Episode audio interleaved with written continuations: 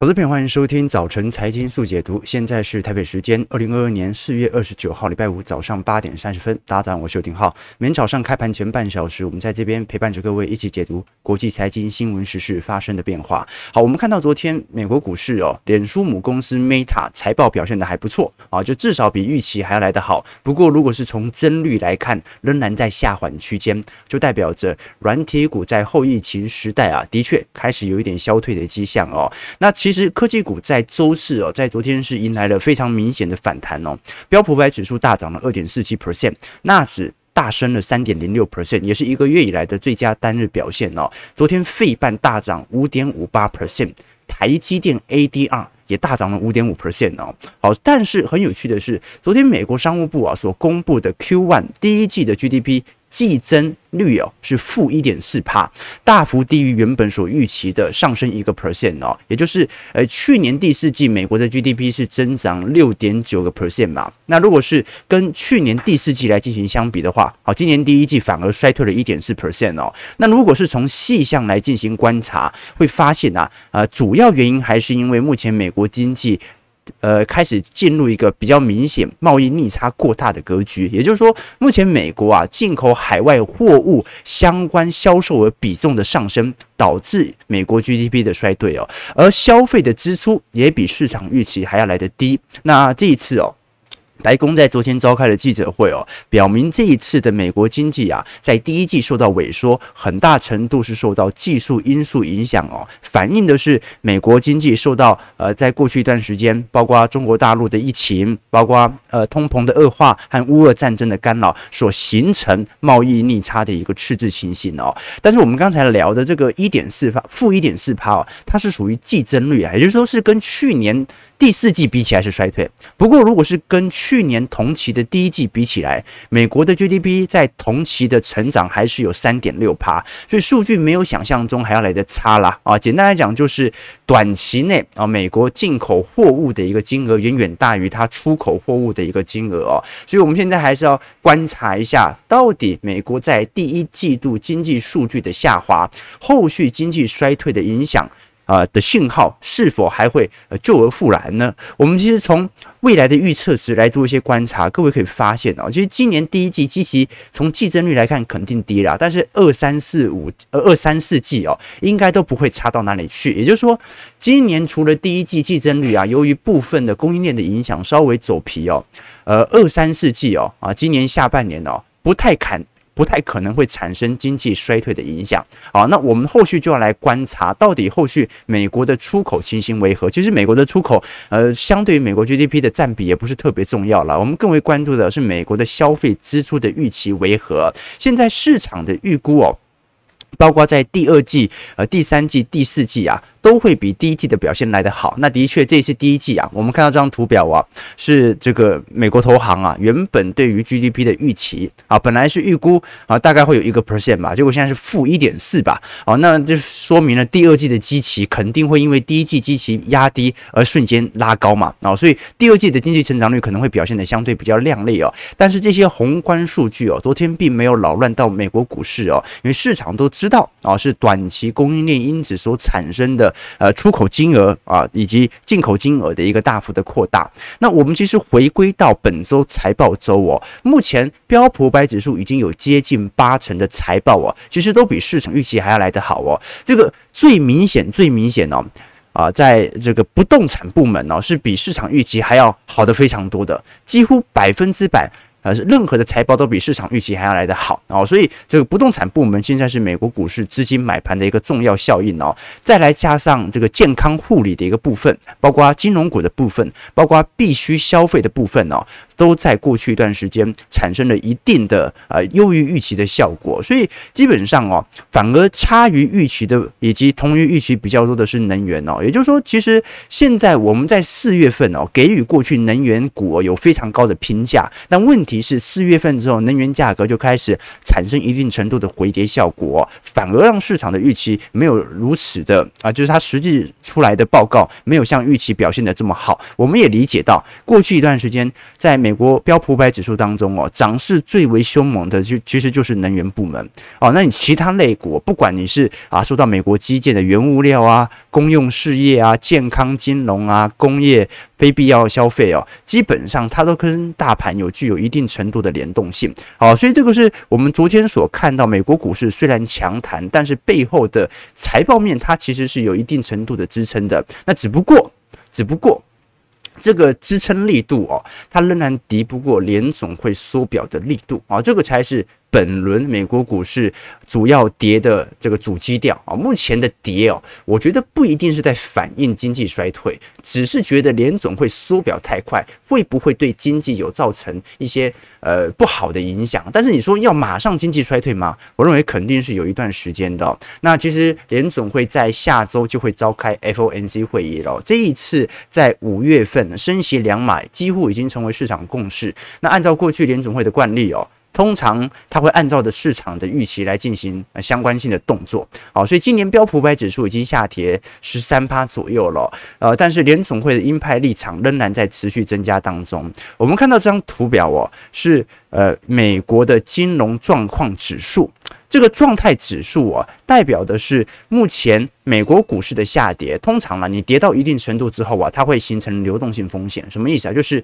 跌跌跌跌跌啊，跌到头真受不了了。算了，不玩了。当他离开市场的时候，哦，成交量就会急缩。一旦成交量急缩，就会产生流动性风损风险。那么资产价格就会因此受到一定的前置力度啊，让市场上啊产生货币宽松政策再也无法拯救经济的一个行为。好，那我们这个太学术。不不做不多做说明，我们是从这张图表来跟各位理解哦。目前美国的金融状况的确已经来到了过去一年多以来的新低，但是到目前为止哦，金融条件仍然收紧的相当有序。这也是联准会在过去一段时间不断所释出的防谈话，就是说，我们虽然现在一直释放缩表的讯息，一直释放加速紧缩的讯息，但是到目前为止哦。利率波动虽然很疯狂，但调整最多的都是那些过去被推太高的泡沫程度比较高的股票，现在对于信贷市场的溢出效果不大。也就是说，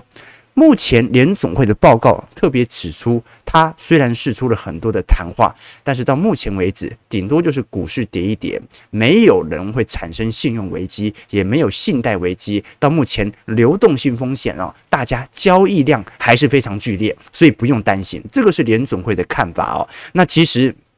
不只是股票市场，过去一段时间在做修正哦。债市其实早在联总会当时在缩减购债的时候哦，就已经开始有明显的先跌的走势。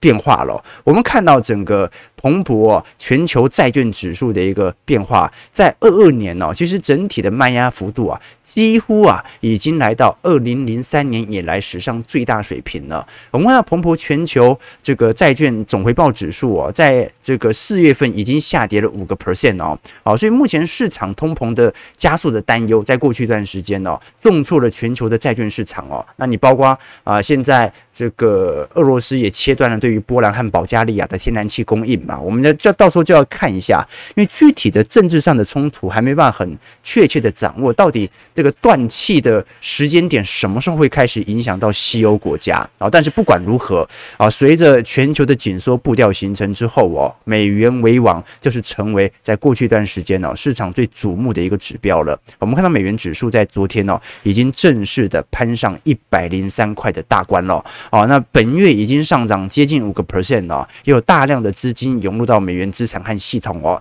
那就今天我们就花一点时间来理解一下其他国家的汇率状况为何呢？啊，因为我们都很清楚，在过去一段时间呢，跟联总会做鲜明对比的一个是中国人行，一个就是日本央行。哦，日本央行在昨天呢宣布开启全面性的量化宽松政策，哈，这导致昨天日元对美元呢汇率持续的下跌哦，到昨天晚上。一美元已经换到一百三十一块日元了，这是二十年以来的新低，就是两千年以后啊，没有日本人看过啊日元这么便宜的。那当然呢，这对于国内的物价的通膨力度就会开始比较有明显的展现了。为什么？因为你日本也是进口大国嘛。大量的原物料都是由海外进口的，虽然你出口很便宜，但问题是现在国内的消费者就要吃掉内部的通膨力度哦。那你说，那日本又不通膨，可是日本不通膨啊，不是因为原物料不涨，是因为他们不消费，所以通膨更剧烈，可能只会导致消费意愿越薄弱哦。我们先看一下主要货币对于美元走势的一个变化，我们看到哦，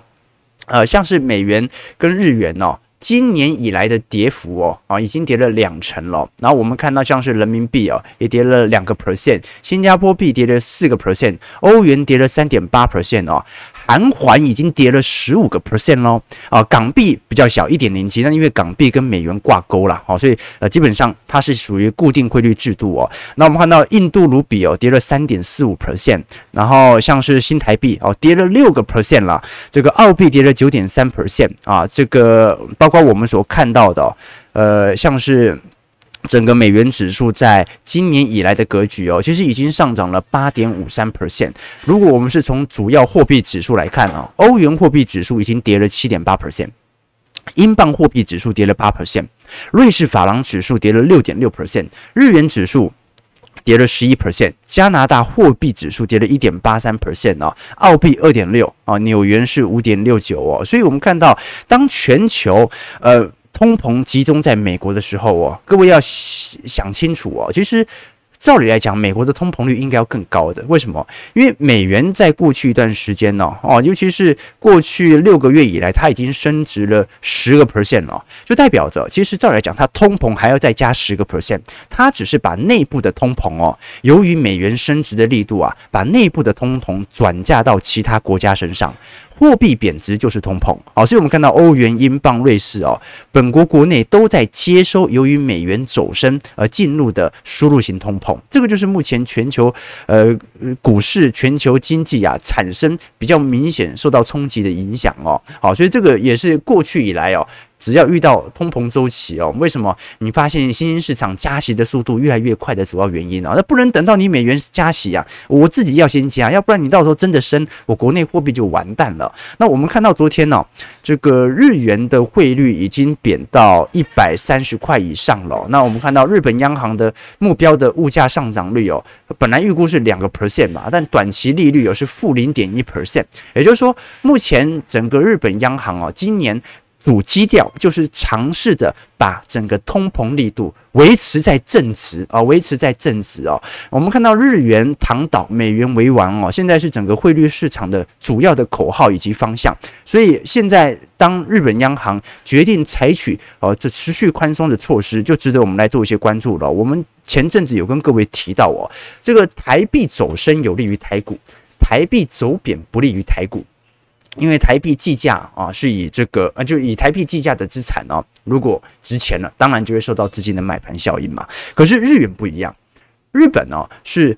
日币贬值有利于日股，日币升值不利于日股，这个是中长期日本股市的一个基调。好，那过去一段时间呢，你会看到日币哦。在前大概一年、一年半年以前的时候啊，当时日币曾经受到一定程度的买盘力道哦，那很大程度是因为大家在呃这个冲突底下，他去大量的买日元，买买呃对借日元去买美元啊，因为日日本的长期利率都比较低嘛，所以你借日元几乎没什么利息要还啊，那我手上想要美元呢，我就借大量的哦。低利息的现金来买美元资产，用这样的一个方式哦，来确保我的资产能够抗击通膨。好，那现在日本的利率更低了，好，我们就要看一下到底国际市场的买盘到底什么时候会产生明显的出现，还是说日币就要持续的破前低了呢？值得大家来多做一些留意和观察了。好，我们看到一下大陆人民币的一个问题哦，其实人民币哦。近期也已经来到六点六五喽，哦，那虽然呢、我们知道人民币其实之前都是保期关卡了，所以即即使短期内的大幅贬值哦。啊，它还是不会碰到人民币的警戒线，只不过因为中国经济在呃去年下半年到今年上半年的确表现都不是特别好，然后我们看到中国人行在本月份嘛，四月十五号的时候，因为宣布调降存款准备金率哦，也释放了五千三百亿的人民币。资金来稳定市场哦，所以这导致了短期内人民币的一个暴贬哦。但是我们从去年解底呃解析人民币哦，会觉得说其实应该是以震荡为主了哈，因为美国的第一次升息利空出尽之后哦，转强的可能性就很高。可是突然间四月份又搞出一个突然降准措施，所以打乱了当时对于人民币的一个预估啦。所以我们看到现在。目前中国内部以及经济的风险呢，首先是中国第一季的 GDP，哦，中国第一季的 GDP 年增率是四点八 percent，哦，这个客观表现来看，呃，很不错，也比美国好很多嘛，啊，毕竟哦，多数的分析师当时对于第一季中国在封城的措施底下，应该只会有四点五，然后结果实际是数实实际数据是四点八，所以比预期的还要好一点点啊，所以这个时候中国经济好像没有想象中的糟，但是但是哦。因为四月份一整个月都在封城呐，啊，所以第二季的经济成长率肯定会受限啊，你要保五应该就会有难度了，啊，所以这也是导致在短期内人民币啊走贬的主要原因。那在未来美元的持续的回流底下啊，加上呃，我们现在看到中美国债殖利率的倒挂现象啊，其实都涌现着呃过去一段时间呢，由于 NSCI 在中国权重不断的扩大，呃，所以造成中国股市在过去一年一直在跌，但是外资一直买。一直到今年第一季，好，开始外资进行大幅度的撤离了啊，所以我们就要看一下，因为本坡、哦，这个人民币急贬的速度太快了，几乎没有什么借镜指标来判断未来的方向啊，所以我们还是要等到整个联总会的利率决策会议啊，我们看一下本轮啊这个利率决策会议。报告出炉之后哦，会不会有美元升值利多进出的现象，导致人民币的回升啊？值得大家来多做一些关注了。那其实我们以前已经跟投资朋友分享过了，这张图表哦啊是这个中国股市资金流出流入的一个变化。我们看到，其实在一九年、二零年哦，即使中国股市表现已经非常差劲了，但是仍然受到明显的资金买盘的效果啊。那主要原因就是来自于当时 MSCI 权重的一个提升哦。但是在二二年哦，我们就看到非常明显，由于连这个中国人行降准措施所产生的人民币资产价格的一个暴跌啊，所以如果我们从过去几次的呃看法来做演变，各位会发现啊，其实人民币每一次的。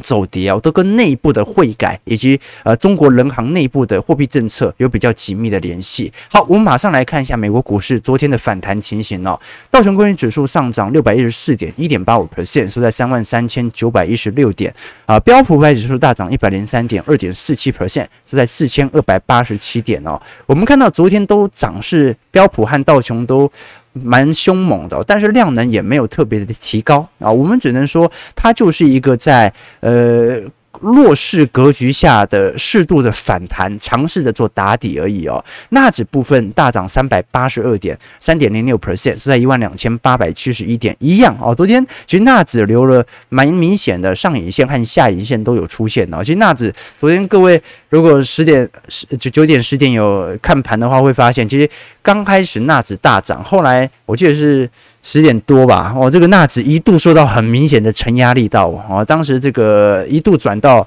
呃，差点转到这个负报酬哦，然后结果尾盘又给它拉上来了。那费半的部分哦。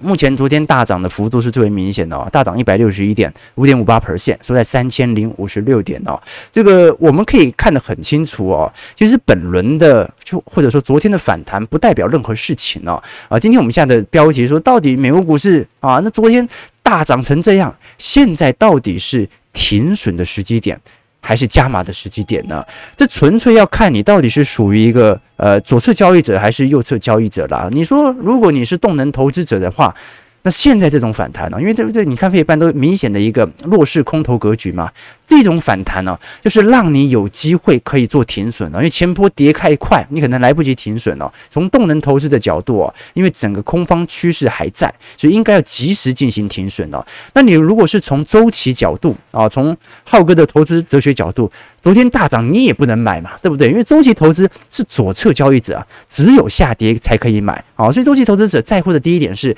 目前的跌幅是不是已经落入一个空头格局或者弱势格局，这是确定的第一点。再来考虑要不要大幅的建仓。确立的第二点是，当天至少要跌，你才可以买吧？涨你要买什么？那第三点。买的时候还要低两个 tick，买的更便宜更低，对不对？哦，所以周期投资其实就是一个捡便宜的概念啦。那美国股市昨天的大盘哦，其实呃，不管是。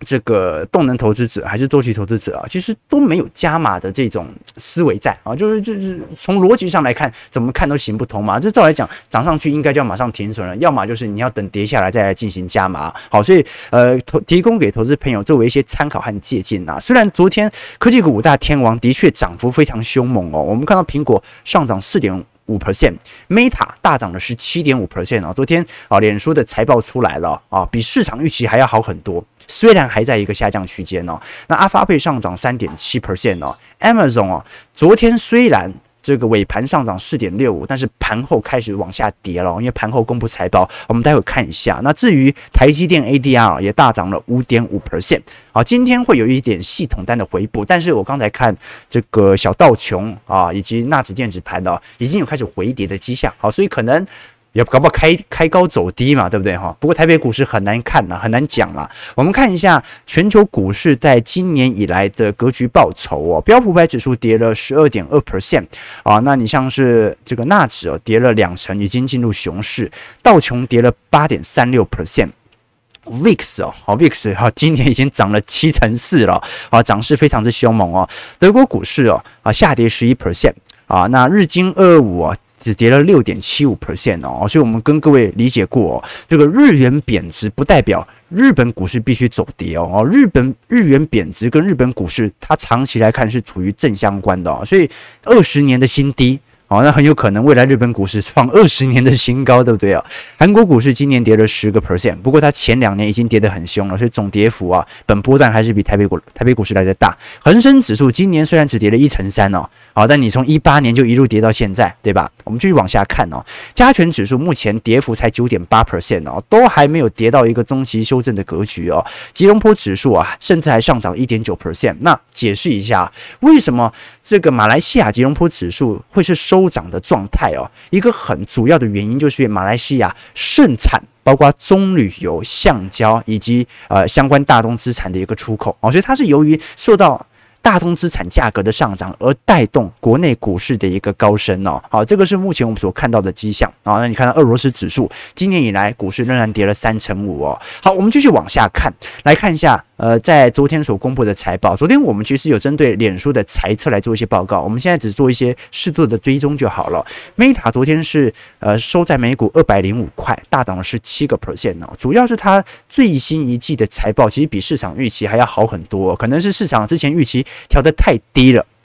尽管我们看到目前脸书的营收的增幅哦，基本上已经创了上市以来的十年来的最低，但它的获利是优于预期的。怎么说呢？我们看到这一次哦，这个脸书在。第一季度的营收是两百七十九亿哦，市场的预期是两百八十二亿哦，所以它总营收是比市场预期来的低。但是问题是它的净利润是七十四亿，而市场原本的预期只有七十一亿，也就是说营收变少，但是获利变多，这导致啊市场开始进行买盘效应的一个堆叠哦。不过我们在实质的广告收入增速上哦，其实看到非常明显哦，脸书在。这个一季度的广告营收的业务的增长啊，有出现非常明显下滑的趋势。只是这个下滑的趋势，因为不如华尔街想象中的严重，所以我们看到昨天反而脸书股价有所大涨哦。那我们就要看一下，因为这个获利率的一个提升，然后营收的下滑，然后广告的获利增率也在下调，那有没有可能在本年度脸书就会度过？啊，可能是我们不不是，我们就讲本轮牛市好了。本轮牛市以来，脸书最佳的一个获利率的一个条件啊。那我们还是很清楚的，在整个社交平台当中哦，目前用户最多的仍然是脸书，再来就是 YouTube，然后是 WhatsApp。然后 Instagram、TikTok，但是目前 TikTok 和 Snap 上升的速度哦非常之快速哦，这两个平台都是过去呃两年间开始大幅度的提升推出的，而脸书的这个营运增长，它其实花了数十年的时间才开始达成，所以后续的效应呢，我们要持续来观察，因为脸书股价的走高主要是反映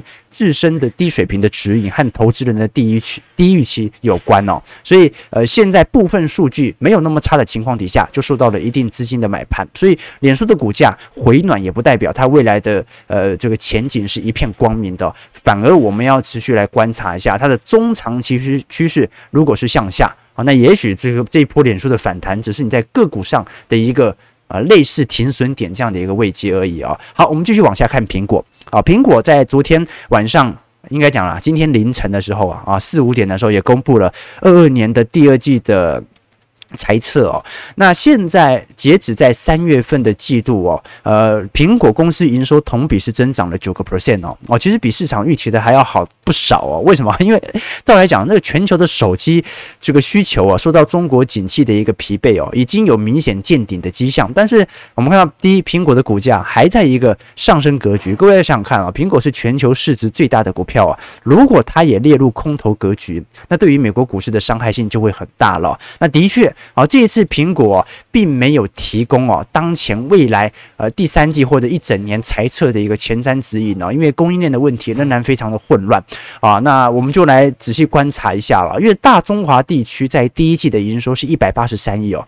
还有增长三点五 percent 哦，也就是说，今年一月份、二月份啊，啊，整个呃中国市场还没有开始呃受到新冠疫情大幅度的干扰的时候哦，其实大中华地区的对于苹果手机的消费力道还是有所展现的，只是在未来啊，未来也许第二季就会受到明显大中华地区营收的下滑的影响了。那最后一支是亚马逊哦，亚马逊哦，啊，这个盘后就开始重挫，你看到盘盘中尾盘哦，收在两千。八百九十一块哦，盘后已经来到两千六百四十块了啊！这为什么？因为第二季的营收哦，有非常明显低于预期的表现，它在盘后重挫了十个 percent 哦。这次亚马逊的一个财测，从季度增率来看的话，各位就可以很明显看到了，亚马逊其实本轮的同比增速的高峰哦，其实是在二零二零年的第四季哦。从二零二零年第四季以后啊，它的增速就在明显的下缓现象。而虽然目前从同比绝对金额来看的话，仍然比二零二零年第四季还要来得好很多。但问题是哦，本轮亚马逊的增长力度在未来几个季度应该只会持续的向下。那主要还是市场上的线上消费意愿开始回落的主要原因。好，这个是提供给投资朋友作为一些参考和借鉴的。好，最后我们看一下台北股市的表现。这个台股在昨天呢是展开了适度的反弹，收涨一百一十六点啊。那目前台指期呃也上涨了一百八十点左右啊，但是有没有可能开高走低哦？这就要来观察一下了。这个毕竟你像按照现在目前台北股市的线形图哦，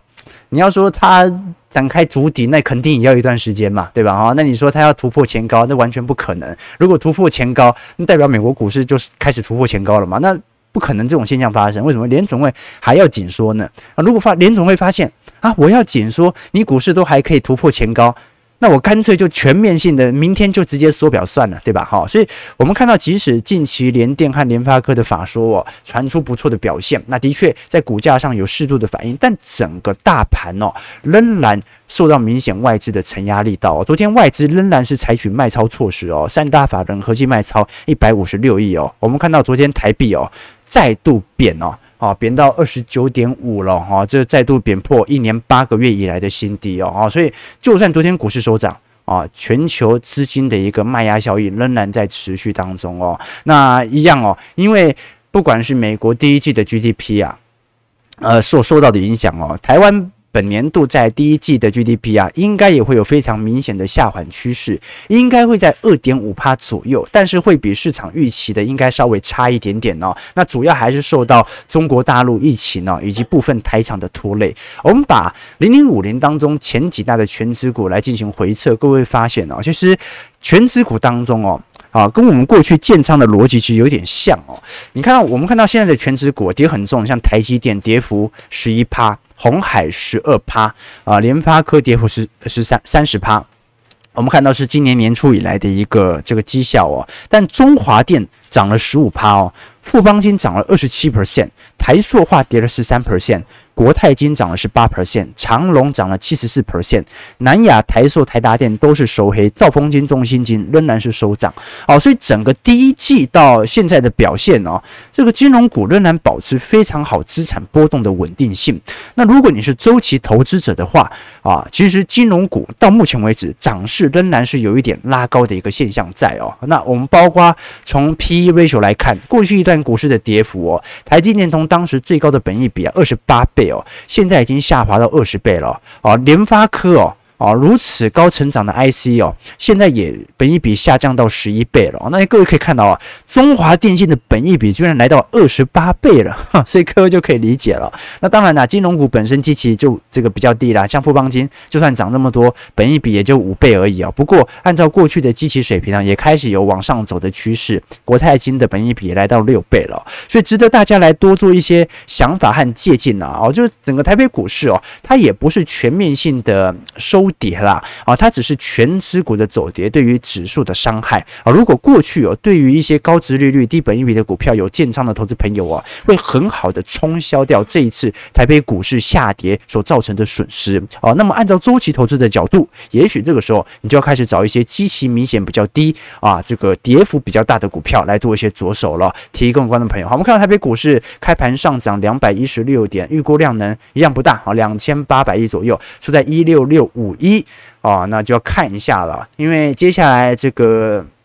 三天连假嘛，哦，所以礼拜一无法反应哦，我们就看一下下个礼拜最重要的就是这个联总会的 FOMC 会议了嘛，啊，那会不会有利空进出的现象？还是昨天就已经在反映它的利空进出了呢？值得大家来多做一些留意和观察了。我们看一下投资朋友的几个提问哦，这礼拜都没什么交流，对不对？哈，这礼拜。那小编找的新闻量有一点多啊，害我每次都讲不完啊。OK，这个 Mr. Wu 说，我是站在左侧的右侧交易者，左侧的右侧交易者啊、哦，听不懂，听不懂。庄董说，买日币是看暑假是否开放赴日观光，因为台湾民宿又贵又难玩啊，是这样子吗？是这样子吗？诶，其实我我记得，呃，这这一次这个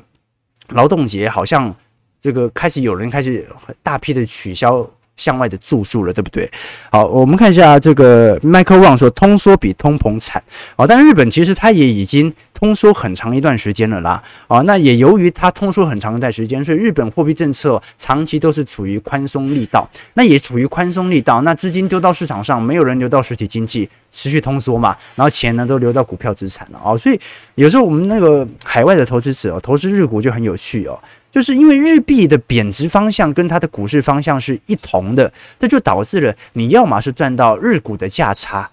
啊，要么就是赔掉日币的价差，对吧？因为两个方向往同向方向啊，所以你要么赚到日币，你要么就赚到这个日股的价差，对吧？OK，OK，、这个庄总说外资五个交易日卖超一千一百四十亿哦，外资今年已经卖超七千亿，除了投信，谁是主要买家？大家心照不宣啊啊！那你照你这样的意思，会买到十一月咯，所以今年十一月以前都不用害怕，是这样吗？好了，感谢各位今天的参与啊。呃，我们下礼拜会持续来跟各位关注在联总会的政策基调，以及对于未来第二季行情的一个变化。当然啦，投资朋友如果对于呃这个我们的资产部位或者对于美国股市有一些想法和借鉴的话，尤其是我们的会员朋友，也可以这个来信来通知一下，我们也可以在我们的会员系统当中的专题影片来给各位做一些解析。其实我们直播大部分都是针对呃比较这个碎片化的新闻呐、来做一个观点上的解释，也提供我个人的想法。但是至于要有系统性的解释的话，我们会在我们的会员系统当中持续来为各位做一些解惑。九点零三分，感谢各位今天的参与。好，今天就祝大家看盘顺利，操盘愉快，也祝各位连假愉快。我们就下礼拜二早晨财经速解读再相见，拜拜。